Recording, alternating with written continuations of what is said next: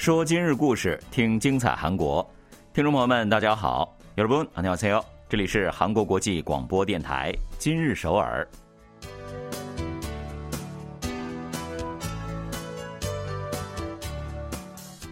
聚焦今日首尔，体会当下韩国。让我们带您走遍韩国的每个角落。让我们把最真实的韩国送到您的耳边。 各位听众，大家好，我是主持人朴龙军，我是主持人婉玲，非常高兴跟大家相互在今日首尔了。在去年呢，第一次亮相的一档街舞类竞技真人秀呢，一经播出就引起了强烈的反响哈。这热度呢也是一直持续到了今年啊，现在呢也还是电视还有社交网络上的一些热门话题了。嗯，没错，寸步不让的街舞战争充满看点不说啊，最值得关注的部分呢，我想应该还是节目改变了伴舞这个职业啊，在人们心目中的形象还有认知。嗯，没错，其实长久以来呢，舞者在舞台上呢，大多是扮演衬托明星艺人的这样的绿叶的角色哈，而这个节目播出了以后呢。舞者不仅是在舞台上从配角变成了主角了，而在台下呢，也是获得了越来越多人的认可。他们的人气真的是太高了。没错，那在这样的变化之下呢，日前韩国文化体育观光部认证街舞是独立的领域了。那这样一来呢，街舞舞者作为艺术家的身份呢，就可以获得官方认可。还有文化观光部将面向街舞舞者颁发艺术活动证明。是的。街舞舞者们尽管一直以来呢是以自身的实力活跃在舞蹈领域啊，但是呢就各项支援或者是福利待遇来说的话，则是处于一个死角地带了。对于他们来说呢，最需要的可能就是艺术活动证明了。嗯，是的，有了艺术活动证明之后啊。最大的不同之处就是可以获得创作准备资金以及生活安定资金等等各种针对艺术家们给予的福利优惠。是的，事实上呢，在过去街舞舞者呢也是可以获得艺术活动证明的，但是这个条件呢真的是太苛刻了啊！比如说，你需要满足三年以内三次以上的公演。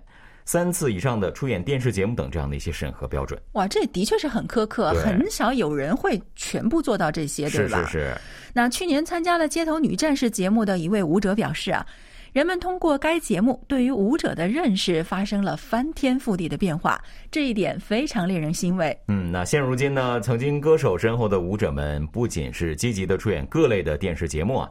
还是接连成为了各大品牌时尚代言人呢，可以说是迎来了事业的巅峰啊！没错，好多节目中都能看到他们的身影。是是，那政策上和人们认识上的各种变化呢，我相信也是对整个舞蹈界，甚至是艺术生态界的发展都会起到一些积极的影响了。可不是嘛？日后在方方面面获得了艺术家支援的街舞舞者们，一定能在更好的环境下创作出更多更精彩的舞蹈作品。没错。好的，那接下来呢，我们还是一起来了解一下。本期节目为您安排了哪些内容呢？三 D 中小企业七成员工为二三十岁的年轻人，新人若想入职该企业，还需要进行两百比一的超激烈竞争。釜山的这家中小企业到底有什么魅力，吸引了这么多年轻人就职呢？搜索引擎上广告博客泛滥，年轻人将获取信息的渠道搬到了社交网络平台上。在社交网上搜索人气餐厅，看似简单，其背后却充满了讲究，而且据说还有新的玩法呢。二零二二卡塔尔世界杯即将拉开大幕，三十二强球队中，韩国队的球衣设计获得国内外一致好评。今年世界杯出战球衣的设计都有哪些特点？球衣的颜色又是否会对比赛战绩产生影响呢？好的，现在呢就一起走进今日首尔吧，一起来了解详细内容。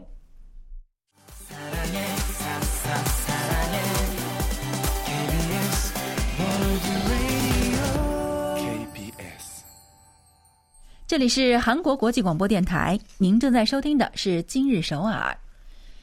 职业不分贵贱这句话是不假，但是如果我们被摆在又脏又累又危险的所谓三 D 行业以及光鲜亮丽的职业两种选项之前，那我想大多数人仍然会毫不犹豫的选择后者吧？说的没错哈。然而呢，就是有那么一群二十三十多岁的年轻人，却偏偏选择了前者啊！那是这群年轻人剑走偏锋，还是所谓的三 D 行业有什么我们所不知道的魅力存在呢？赶快来了解一下。位于釜山的一家镀金中小企业呢，曾经就是三 D 企业的典型代表。不过啊，现在想要入职这家企业，可是需要进行两百比一的竞争才行啊！这个竞争力。对。而发生这样的变化呢，也不过是从二零一九年才开始的。是的，那和二零一九年以前相比呢，这家企业生产效率是提高了百分之三十七呀，不合格率呢降低了百分之七十七。所有一切变化的背后的秘诀，就是三星电子的智能工厂构建支援项目。嗯，二零一八年十一月起，三星电子呢先后三次向该企业免费传授了如何构建智能工厂的相关经验。本月八日，李在镕会长到访该企业时，还强调了对共生和未来同行的经营理念。嗯，二零一八年以前呢，这个企业和其他的中小企业是一样的啊。二零一五年花费了六千万韩元构建了所谓的 ERP 系统，却不符合公司的实际情况。那现场呢也是问题不断啊，引进了自动化的机械设备，但是几年来呢，生产效率却依然是原地踏步。但是三星的智能工厂构建支援事业啊，就让这个企业改头换面了。嗯，那其实这项支援事业呢，是三星电子社会责任经营活动的一部分。有专家会常驻于中小企业还有中间企业。并且根据各家企业的实际情况呢，给予智能工厂的构建以及相关的支援。那三星电子向这家企业提出了很多项的建议啊，比如说引进生产管理系统，对生产计划、业绩、设备现状、库存等进行系统的管理等等。那结果呢，则是在期待值以上啊。各项生产指标都是得到了明显的改善的。最值得关注的就是我们刚刚提到的，跟其他的镀金企业不同的是啊，该企业的三十五名职员中啊，二三十岁年轻职员占比高达百分之七十以上，绝对是主力啊。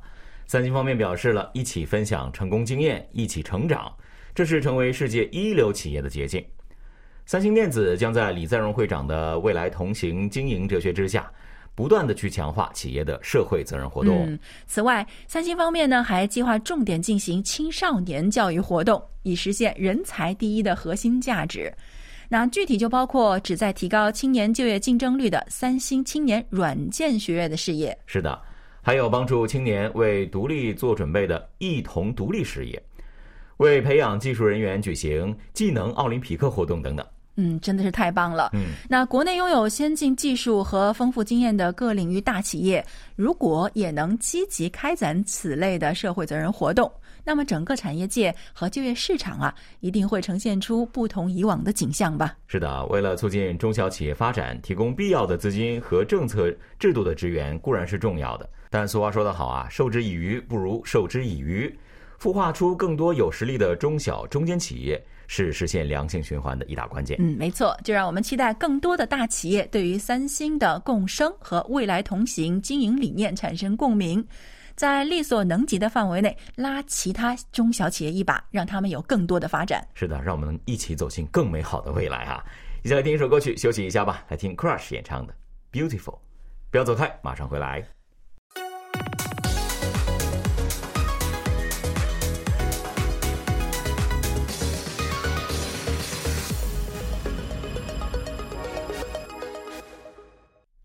欢迎回来，这里依然是韩国国际广播电台今日首尔。有人说啊，通过搜索信息的方式就能够间接的看出年龄。那就好比很大一部分人呢，大多可能习惯了去打开搜索引擎查找，并且获取自己所需的信息。但是现在呢，十几、二十几岁的年轻人还喜欢利用社交网络平台进行搜索呢。嗯，还别说，好像真的是这样的哈。那像我们这一代人呢，貌似是正处于这两种方式中间的一个感觉啊，不知道大家是否清楚呢？同样是利用社交网络平台去搜索信息，这个方法呢，也是在不断的升级变化当中的。那么究竟是怎么个升级法呢？就让我们跟着大学生金同学一起去了解一下。上个月二十九日，金同学来到了位于首尔马浦区的一家人气餐厅用餐，被问及是如何找到这家餐厅的时候啊。他透露了两大关键词，嗯，一个呢就是偶像，另一个呢是 SNS，也是社交网络，好像是在说暗号的感觉。其实呢，我也时不时的通过社交网络平台去搜索，比如说网红的咖啡店啊，或者餐厅等等啊，能够找到不少的推荐帖文。这个呢是不假，不过呢，这个可信度呢，去吃过以后就会发现，嗯，真的是一般般啊。真的是不太好说，你到底是不是雇了水军去写的这个东西？那毕竟 SNS 上或者是搜索引擎上收获的信息呢，包括很多的广告啊。那有的的确是让人难以分辨啊。嗯，没错，我想有很多人都会有同感的。嗯，那这个时候呢，我们就用得着金同学透露的另一个关键词“偶像”了。那比如说啊，在社交网络平台上搜索“排骨”这一词之后呢，金同学就会专挑一些带有偶像、爱豆还有某某明星等等标签的帖子做参考。是的，那为了提高成功率呢，金同学还会确认特定帖文是否包含偶像歌手粉丝们才拥有的照片卡，或者是特定偶像的周边啊，来分辨粉丝以及帖文内容的真假。那这家餐厅老板表示呢，周末晚间时段八成以上的客人呢都是粉丝，或者是通过社交网络平台的偶像标签来用餐的客人。嗯，据了解啊，近来 MZ 一代年轻人流行利用偶像标签去搜索美味餐厅，搜索引擎上的广告宣传博客泛滥，那令人对其可信度产生怀疑不说啊。而且呢，年轻人呢经济能力有限，这就使得他们在获取信息的过程中，利用偶像粉丝这一集体智慧。是的，可能现在听到这里呢，很多人还是一头雾水啊。为什么我去早餐厅要一定要找这个有偶像的标签呢？对啊，下面呢就来说一说具体他们是怎么操作的啊。喜欢偶像艺人的粉丝们呢，大多数是有那种将一切最美好的东西都要分给自己心爱的偶像的这样的心理啊。没错，比如说去哪里看到了美好的风景，嗯一定要拍下来给欧巴看的。是的，是的。那其实呢，这是一种非常自然的现象啊。所以呢，粉丝们在生活当中，如果真的是发现了真正美味或者是有人气的咖啡厅啊、餐厅之后呢，就会在社交网络平台上喊话，喊话给自己的偶像啊，积极的推荐给自己的偶像。嗯，没错。那利用社交网络平台上的偶像标签去搜索人气餐厅文化的背后啊，其实还是有不少讲究呢。那比如说，在搜索高级餐厅的时候呢，人们往往会选择具有经济能力的三十多岁以上粉丝较多的江丹尼尔的粉丝发的帖文。不是应该搜李英雄的粉丝的那个文吗？可能年纪更大一点，对吧哦？但是一般就是三十多岁的这种啊不差钱的御姐去的肯定都是这种高级的餐厅嘛。可以试一试哈啊。那如果说这个偶像组合 NCT 的话呢，中国成员董思成，也就是 Win Win，他的粉丝如果是发现了地道的麻辣烫啊，或者是火锅等中餐厅的话，也会在第一时间就分享给自己的偶像。那这样一来，如果您也喜欢火锅麻辣烫的话，那就可以通过 Win Win 啊，就是云云或者是董思成这样的一些标签啊，就可能发掘到美味的中餐馆了。哇，这个一定得试试。对嗯啊，有意思的是啊，NCT 的标签呢，貌似在这个 SNS 上的是特别的火爆。为什么呢？嗯为什么呢？因为它成员一共有二十三个人对，人，人多力量大哈。那一个 NCT 的标签呢，就可以搜索到各种各样的美味店铺。那同样是带有偶像标签的这个帖子呢，有偶像周边认证照的就更值得信赖了。是的，那在这样的文化流行下呢，偶像标签的利用范围也是从餐厅扩大到了搜索美术展览，又或者是旅游景点等这样的领域啊。另外一位大学生说了，通过偶像标签找到的美文餐厅成功率是达到百分之百的哈，对此呢非常的信赖。那搜索范围呢，自然而然的从饮食扩大到了生活当中的其他部分了。嗯，当然也有专家担忧啊，嗯，现在的流行现象日后呢，也许会被钻空子，成为广告宣传的又一个手段。不过，我觉得在那之前，貌似还是可以放心利用的 也。是，那即使过了追星的年纪啊，我说的是我，即使过了追星的年纪，也是可以体现一下偶像标签的效果。那我觉得，嗯，一位位粉丝的强大影响力，还有粉圈的力量，我得去感受一下。他们的真爱真的是无敌的啊！好的，那接下来呢，就送给粉丝们一首偶像的歌曲吧，一起来听 NCT Dream 演唱的《Life Is Still Going On》。不要走开，马上回来。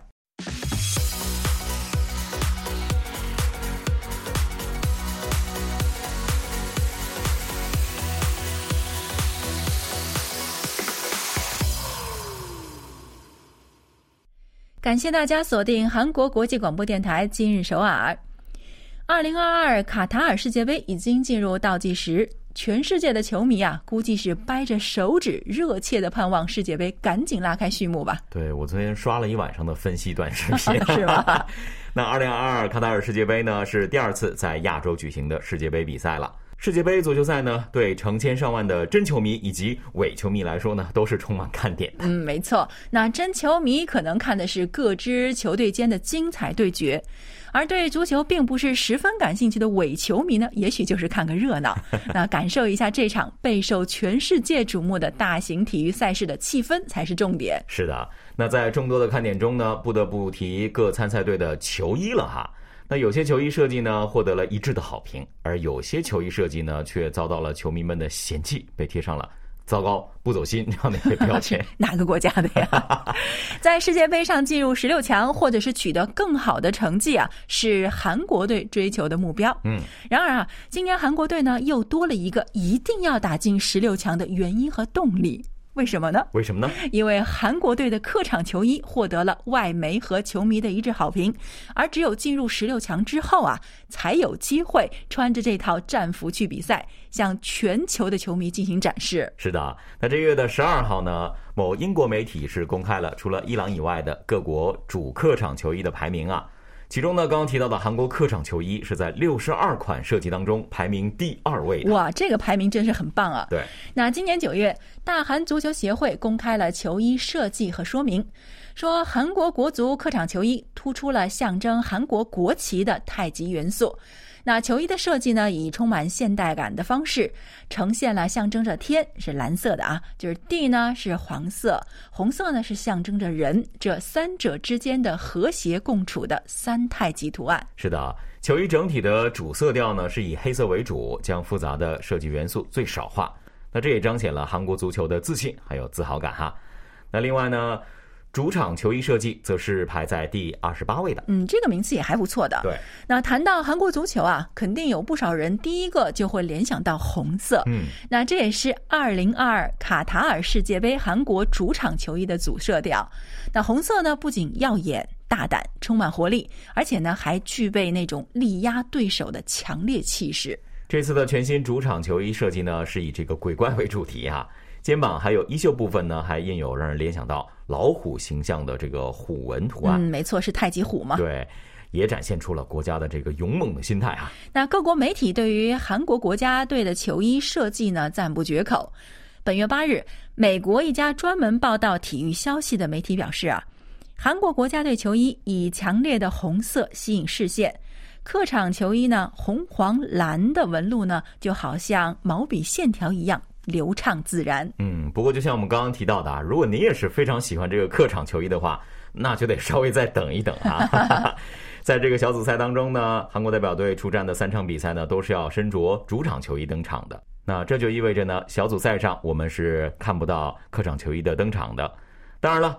进军十六强，那会根据这个对手的球衣颜色，韩国国家队就有望身穿客场球衣驰骋在赛场上了。嗯，另外呢，据了解啊，韩国国家队在小组赛三场比赛中均穿着红色的球服呢，还是一九八六年墨西哥世界杯之后啊，时隔三十六年来的第一次。